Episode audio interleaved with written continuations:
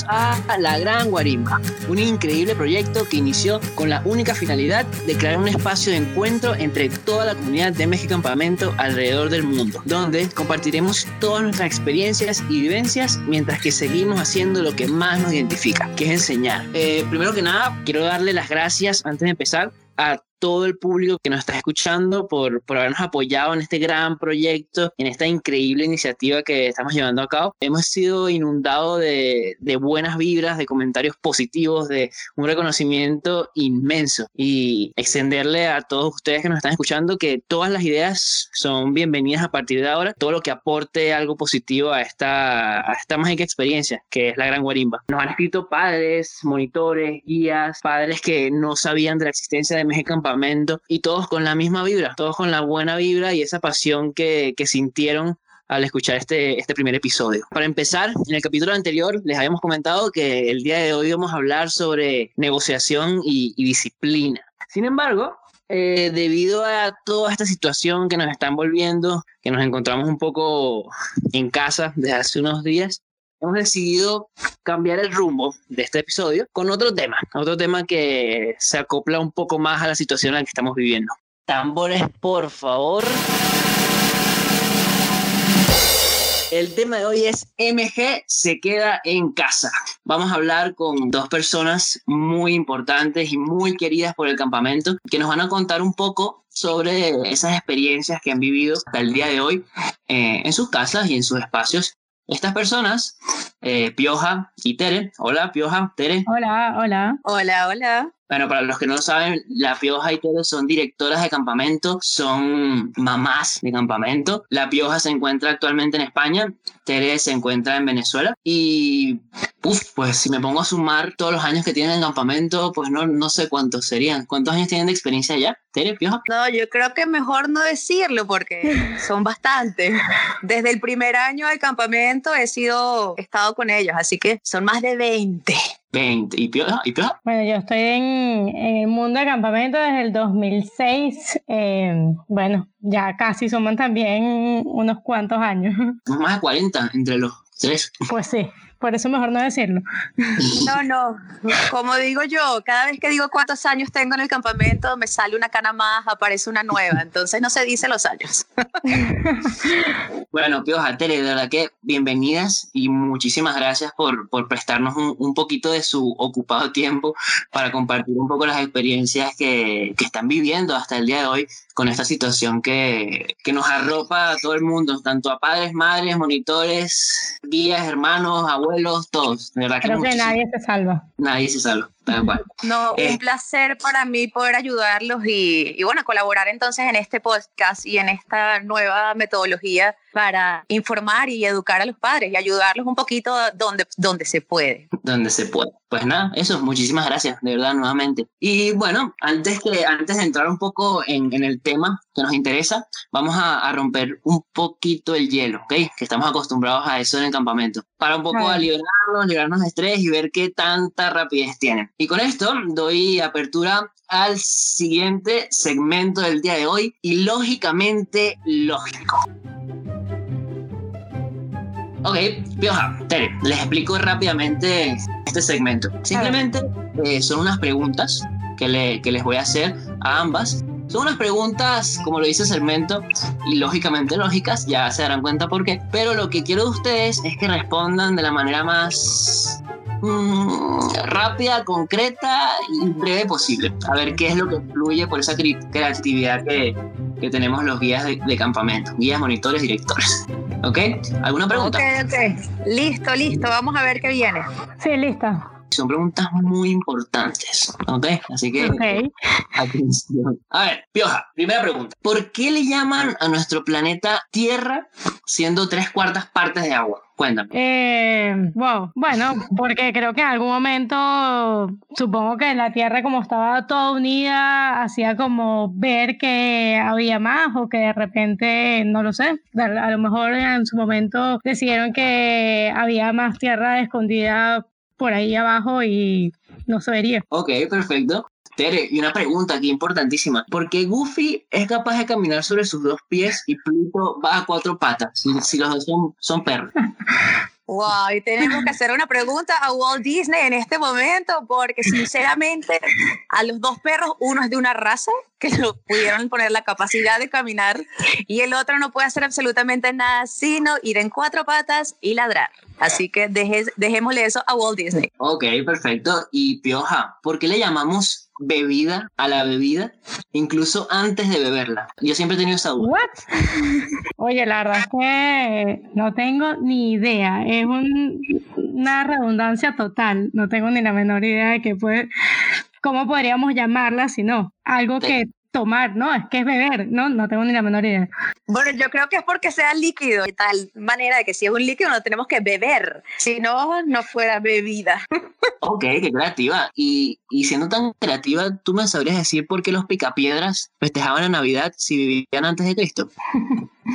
Eso fue un diseño ahí mal hecho. Lamentándolo mucho, el escritor dijo, nada, que hay que ponerle a esta gente la Navidad y por eso fue que le pusieron la Navidad. Tenían alguna cosa había que celebrarle y que fuera igual o que se por lo menos hubiera una similitud con lo que estamos viviendo hoy en día. En ese momento los niñitos veían que había Navidad porque los picapiedras no lo iban a tener. Ah, ok.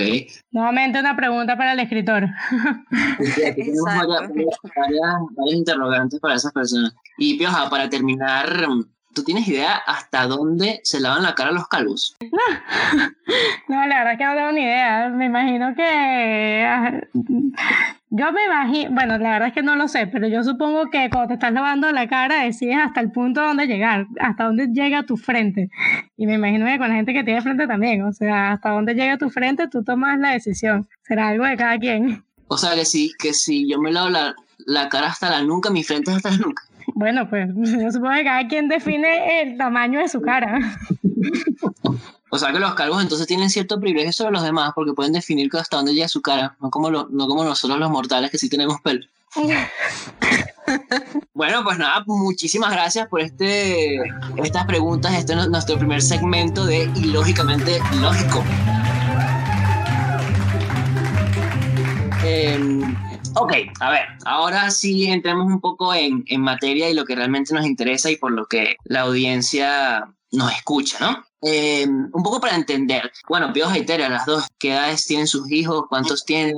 Yo, mm, yo tengo una hija que tiene casi dos años, eh, un año y once meses. Y bueno, ya tenemos 16 días en la casa, estando sin salir ni un segundo de la casa. Y mm, a ver, mi dinámica diaria es un poco diferente de repente a muchas familias porque mi esposo sí está trabajando. Él trabaja en una fábrica de producción, entonces tiene que surtir a los supermercados. Por eso él sale todos los días, por lo que me quedo por lo menos 9, 10 horas sola en la casa con Lucía. Yo por aquí tengo a dos niños, uno de 8 y otra de 11 y gracias a Dios mi esposo está aquí conmigo para ayudarme a entretener a los niños cuando yo no puedo porque tengo que estar trabajando ya que estamos en proceso de que no hay colegio, etcétera y todo el mundo está en online learning, así que tenemos que seguir dando clases a los niñitos. ¿Y a cuántos niños estás dando clases, ahora? 120 niños a los que tengo que mandarles actividades, corregir y demás. Y bueno, también a sus papás, que son los que encargados de poder guiar a sus niñitos en el uso de la tecnología, cosa que antes, por supuesto, no estaba haciendo nadie. Y bueno, digamos que llegamos al futuro de cabeza. O sea que les pones tareas hasta a los padres, prácticamente. Eh, lamentándolo mucho, sí. Claro. Tienen ellos que estar ahí ayudándolos a cómo utilizar la aplicación, cómo meterse. Pero hay muchos niñitos que se adelantan a eso y le dicen a la mamá, mi permiso, que yo lo sé hacer. Y son ellas las que están aprendiendo que sus chamos sí lo saben hacer. Y ellas de, de lejos van como supervisándolo y van viendo que los niñitos son capaces de hacer muchas cosas que nosotros como padres pensábamos que no. Sí, bueno, un aprendizaje también para, para los padres hoy en día, porque, porque esto de hacer eh, tareas online online no era algo que hicieran todos los días. Entonces, creo que es un aprendizaje tanto para los chamos como para los padres en este caso. Bueno, creo que es un aprendizaje para todo el mundo. O sea, porque nosotros como maestras estamos aprendiendo a hacerlo, los niñitos también, y por supuesto en casa cada quien tiene que adaptarse a esta nueva situación a la que estamos viviendo y en la cual nos tenemos que quedar en casa. Claro, que ahora todo el mundo tiene que buscar una nueva manera de adaptarse, ahora están pasando nuevas situaciones. Con respecto a ti y a lo que estás viviendo en casa, ¿cómo, cómo están haciendo sus rutinas en el día, en estos últimos, ¿qué? 16, 17 días que tenemos en casa? ¿Cómo, cómo son? Bueno, por aquí comenzamos totalmente atípico a lo que por supuesto, era antes. Ahora en la mañana yo me despierto y hago ejercicio y dreno por ahí para poder llenarme de energías a lo que viene el resto del día y a preparar desayuno. Después entonces sí con los niñitos, con los míos, no con los otros 120 que tengo. Con los míos empezamos a hacer las tareas, a ver cuál fue el mail que mandaron, qué aplicación tenemos que abrir, qué página nos tenemos que meter y empezamos a trabajar. Cuando ellos están empezando a trabajar, yo me conecto en mi plataforma para ir recibiendo todas las cosas que van mandando los niñitos y mi esposo va arreglando la casa y preparando lo que sea del almuerzo, etcétera. Después en la tarde venimos al almuerzo, un rato de relax en el cual tenemos que respirar todos y drenar. Los niñitos, gracias a Dios, han disfrutado de tenemos una piscina, cosa que es totalmente atípica al resto pero y si hay buen clima se meten, si no disfrutan en el jardín. Pero repito, esto es totalmente atípico, no es la regla en todo el mundo. Digamos que ahí tengo yo un plus total para que los niñitos se les haga más llevadero estos días acá en la casa. Totalmente. no, o sea, no, no, tiene nada que ver con la realidad. Claro, y es interesante que estén las dos porque creo que están las dos caras de la moneda, porque Tere tienes a Vero y a Kike que tienen 8 y 11, ellos se pueden de cierta manera desenvolver, tú mismo dices que ellos mismos ya empiezan a aprender de tecnología o saben mucho más que, que nosotros, y Pioja, no. lo contrario, tienes seis meses, o sea, ¿cómo, ¿cómo estás haciendo?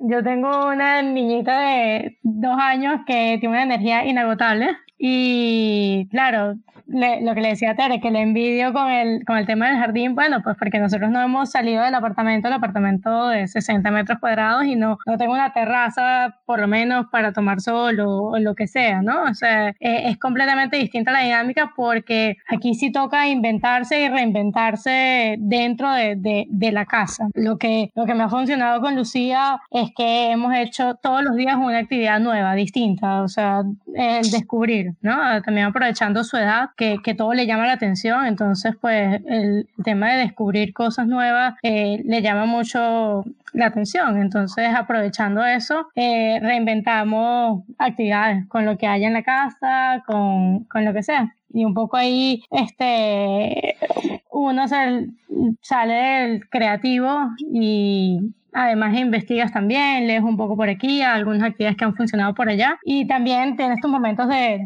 de, relajarse, ¿no? Ella también tiene sus momentos de estar sola, pero vigilada. Entonces, sí, es, es, distinta la dinámica porque tienes que estar encima de, de, ellos, ¿no? Tienes que tenerlos en vista siempre. ¿Qué actividad has hecho que a ella le ha parecido, bueno, a ti te ha parecido súper útil porque a ella lo ha comprado totalmente? Que, has hecho de nuevo? Uf, de todo, mira. Eh, y además lo tengo como, como rutina también. En la, lo que hacemos es que por ejemplo, las mañanas son completamente libres, ella juega con sus juguetes, pero siempre después de la siesta, en la tarde, tenemos una actividad que, que va a ser la que, la que le va a gustar en el día, ¿no? La que yo sé que va a ser. En estos días lo que hicimos fue, mm, le escondí como jugueticos en, en lo que yo llamo arena, pero era pan rallado, porque bueno, no puedo salir a buscar arena. Entonces, bueno. Pan rallado.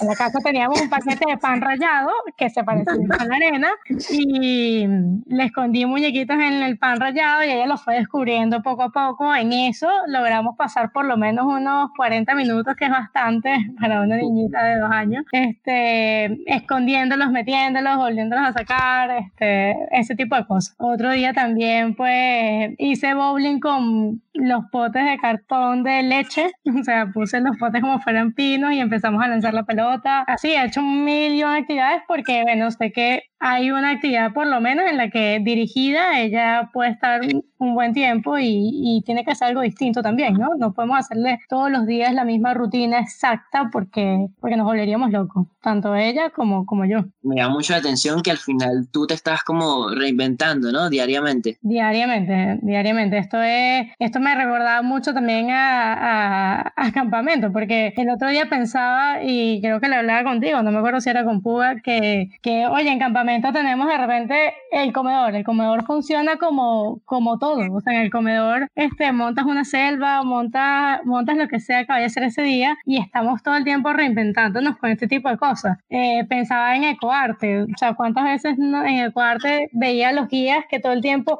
guárdame ese pote de cartón, guárdame no sé qué, guárdame esta botella? Y yo no pensaba que iba a utilizarlos y ahorita es que es muy cómico. Se acaban los huevos y, o sea, es que no, ni se te ocurre no, bueno, creo que aquí entra mucho todo lo que hemos aprendido en, en, campamento. Tere, una pregunta, porque si me dices que tienes jardín, piscina, o sea, hay bastantes espacios, pero todos estos espacios hacen un poco que, que quizás la energía se disperse en ciertos momentos. ¿Han tenido algún momento de tensión o, o sí, tensión en cuanto a la convivencia debido a estar tanto tiempo en esos espacios eh, en casa. No tanto por los espacios que tenemos, sino sobre todo por el día a día de que ellos quieren salir y quieren ir a, definitivamente quieren ir a su colegio. Enrique, que es el mío pequeño, jamás en su vida se ha quejado de quedarse en la casa. Y me dice, mami, ¿y ya mañana, que es lunes, tenemos colegio?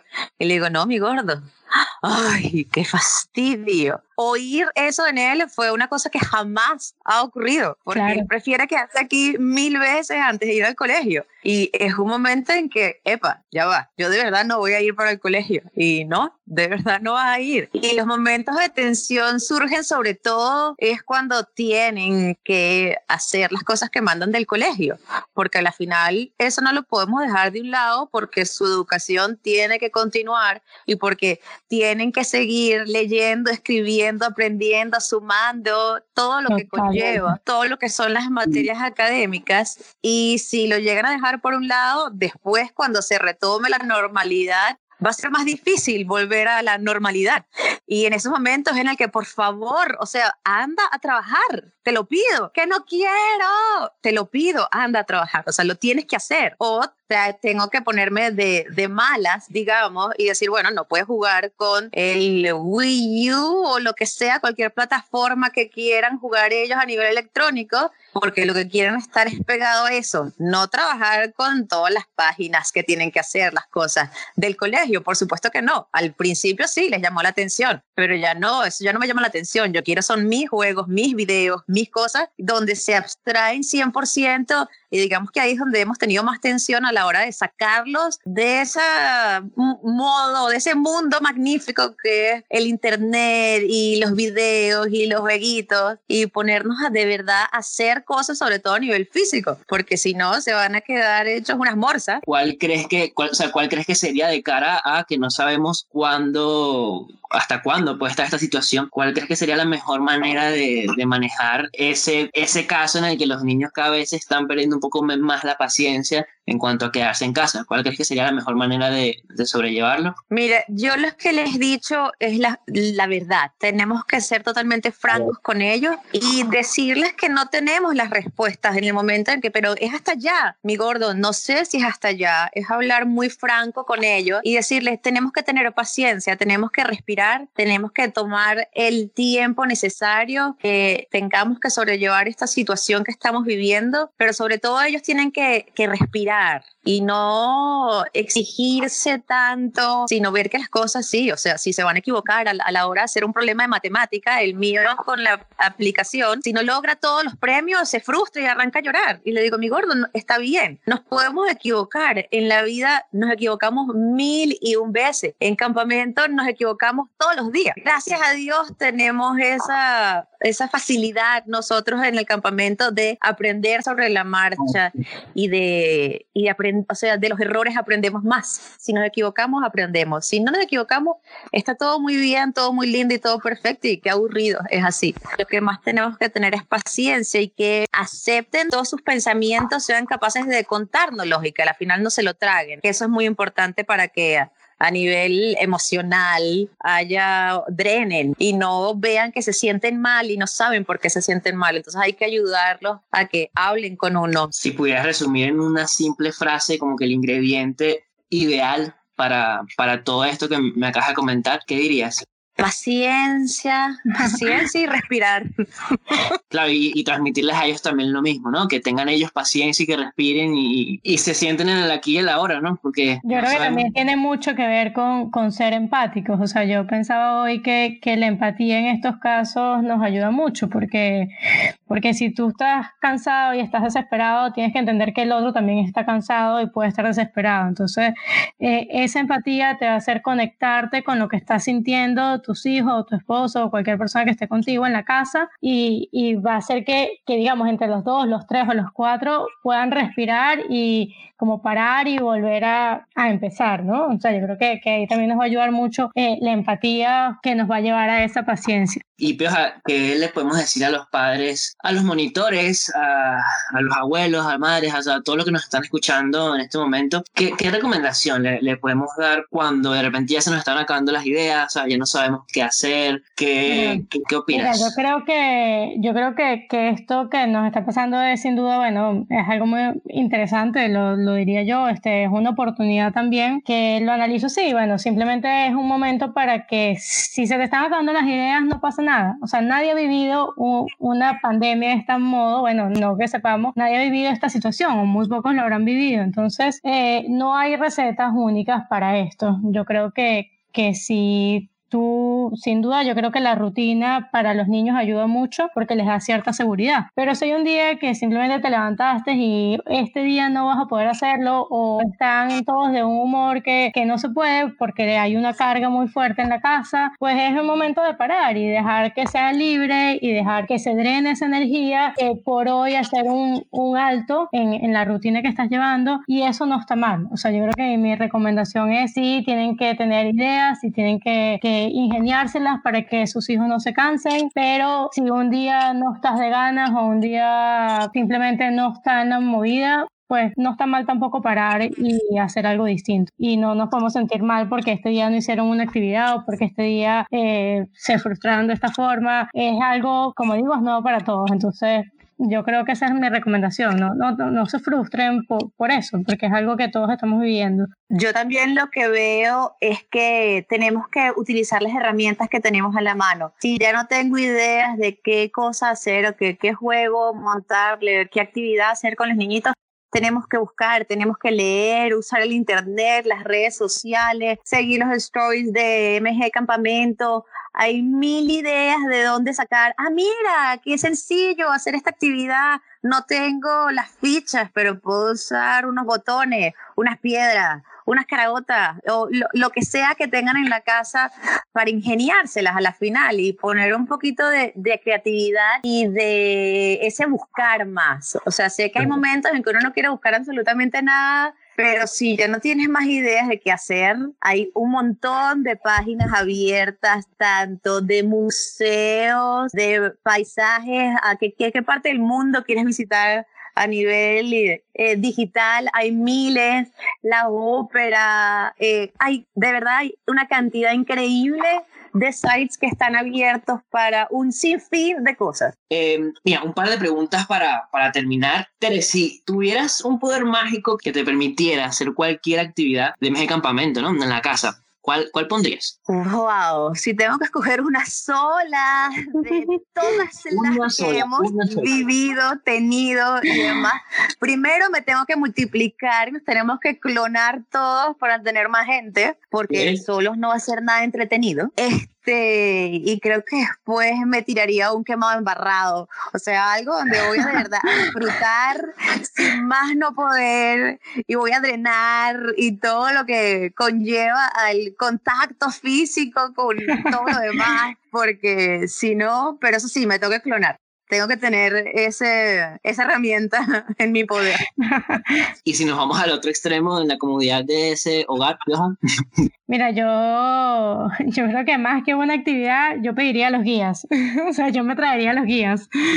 Porque, porque lo que hablamos, esa versatilidad que tenemos en campamento, pues que se pueden inventar algo de, de la nada, este, yo me traería más bien a los guías. Mi poder mágico sería traerme de un par de guías. Que se inventen lo que sea con lo que hay en la casa también. Que me estás haciendo trampa, estás haciendo trampa. ¿Qué es eso de los guías? Claro.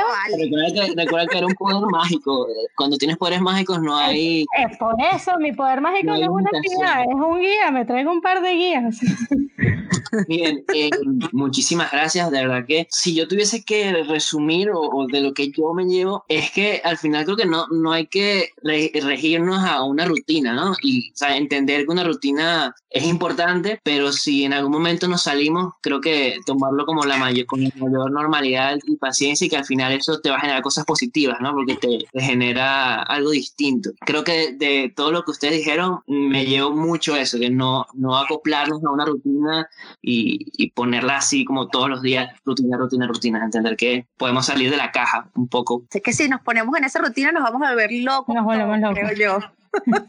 y que no, ahorita no toca eso, tenemos que hacer otra cosa. No, no, no, no. Tenemos que adaptarnos a la situación y al tiempo y a lo que nos estemos sintiendo. Muchísimas gracias, eh, Tere, Pioja. De verdad que increíble compartir con ustedes y, y que, que nos hayan regalado este espacio para para darnos un poco su punto de vista y también aportarnos desde su experiencia cuáles son algunos tips que podemos tomar en estos momentos que, que no sabemos de incertidumbre, que no sabemos cuándo pueden acabar. De verdad que muchísimas gracias y, y nada, si quieren despedirse de, de, esta gente, de, de, todos los que nos están escuchando, pues les doy ese paso a ustedes para que nos den el gusto de, despedirse. Muchísimas gracias, de verdad. No vale, imagínate, gracias a ustedes por la invitación y poder formar parte de esta gran guarimba en la que nos podemos comunicar y educar a la final, que es a lo que tanto amamos y llevamos tanto tiempo haciéndolo.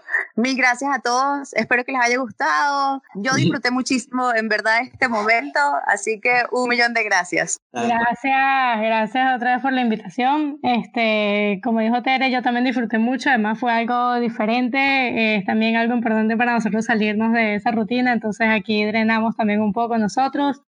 Em, nada, las recomendaciones que ya les decimos y, me encantaba de poder ayudar y aportar en lo que se pueda. Un abrazo para todos. Bueno, y que, y que sepan que Tere Pioja no es, es la primera vez, pero probablemente haya muchas más donde les rogaremos que, que nos acompañen en este espacio, de verdad. Con todo el gusto. Claro que sí, totalmente a la disposición de ustedes.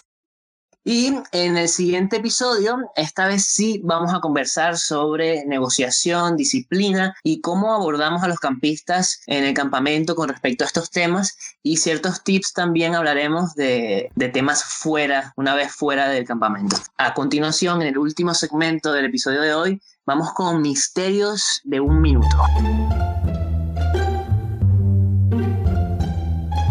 Voy a recordarles el misterio que conversamos en el episodio anterior rápidamente. Era un señor que vivía en un décimo piso de un edificio en Nueva York eh, y en invierno el hombre sube hasta el décimo piso en el ascensor y en el verano solo llega hasta el sexto piso y tiene que subir las escaleras a pie. ¿Por qué? Tuvimos muchas respuestas, muchas preguntas por las redes sociales y hubo un ganador, la primera persona que logró acertar con la respuesta correcta. Esa persona es Samuel Peters, alias El Mono, eh, un antiguo monitor e incluso coordinador del campamento, lo fue muchísimos años y hoy en día nos escucha desde, desde Chile. La verdad que, Samuel, felicitaciones y muchísimas gracias por, por participar en este Misterio de un Minuto. Esperemos que, que sigas participando y ganando y bueno, a ver si los invito a los demás a intentar responder primero que, que Samuel en las siguientes oportunidades. La respuesta a este misterio era muy sencilla. Eh, ese señor era un señor que tenía cierta particularidad, era muy bajito, eh, como le dirían, era un enano, y en invierno solía usar un paraguas o una sombrilla razón por la cual eh, alcanzaba en invierno con la punta de, de, su sombrilla, alcanzaba a hundir hasta el décimo piso en el ascensor. Y en verano, al no usar paraguas o sombrilla, podía únicamente tocar hasta el piso 6 con la mano y el resto, pues eso, lo tenía que subir a, pie porque no tenía la sombrilla consigo. Y esa es la respuesta. Ahora, en el misterio de, de hoy, es un poco diferente. Igualmente los invito a, a checar por todas las redes sociales, a, hacer preguntas, a intentar responder lo más rápido posible y, y los estaremos agradeciendo y comentándolo por aquí en el siguiente episodio el misterio de un minuto es el siguiente. Un camionero va por toda la calle Quinta en contravía y lo ve un agente de tránsito y esa gente no le dice nada. ¿Por qué?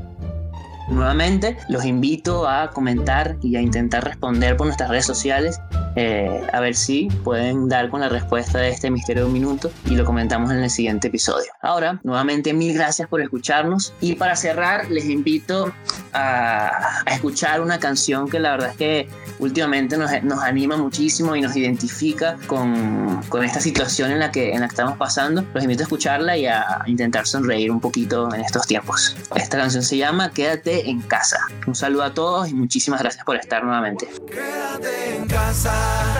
Oh, eh, quédate en casa. Dale, quédate.